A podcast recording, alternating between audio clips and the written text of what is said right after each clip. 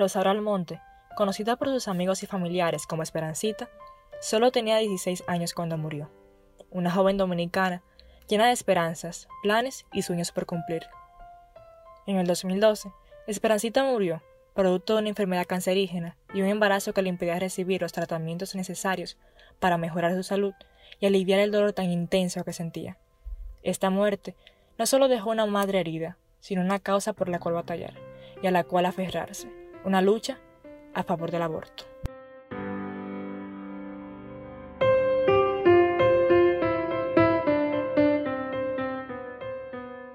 Hechos que deben ser contados, historias que merecen ser conocidas.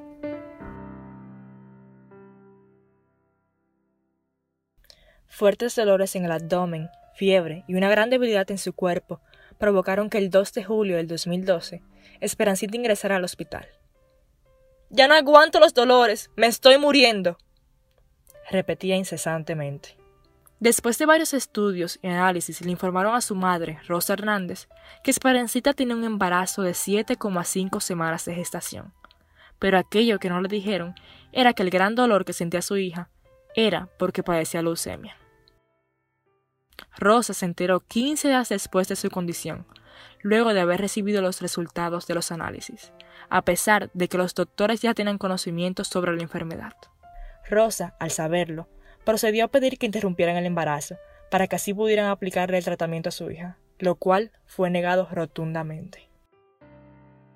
En la República Dominicana es penalizado el aborto, incluso si la vida de la mujer está en peligro, siendo Esperancita una de las afectadas al no dejarla tener opción sobre su vida. Todos los esfuerzos realizados le permitieron a Esperancita recibir la quimioterapia, aunque los doctores no le dijeron a la madre las consecuencias que esto tendría tanto en su hija como en el bebé que llevaba en su vientre. El 16 de agosto del 2012, tres semanas después de haber iniciado el tratamiento, Esperancita presentó un sangrado vaginal abundante, por lo que la trasladaron a cuidados intensivos.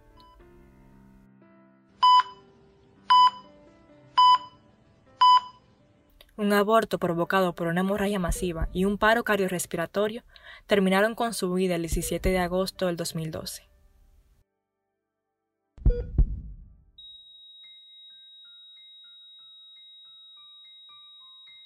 Hoy, Rosa Hernández, luego de ocho años de la muerte de su hija, todavía exige justicia por los hechos acontecidos y para que el gobierno dominicano garantice los derechos de las mujeres para que otras no pasen lo que ella vivió.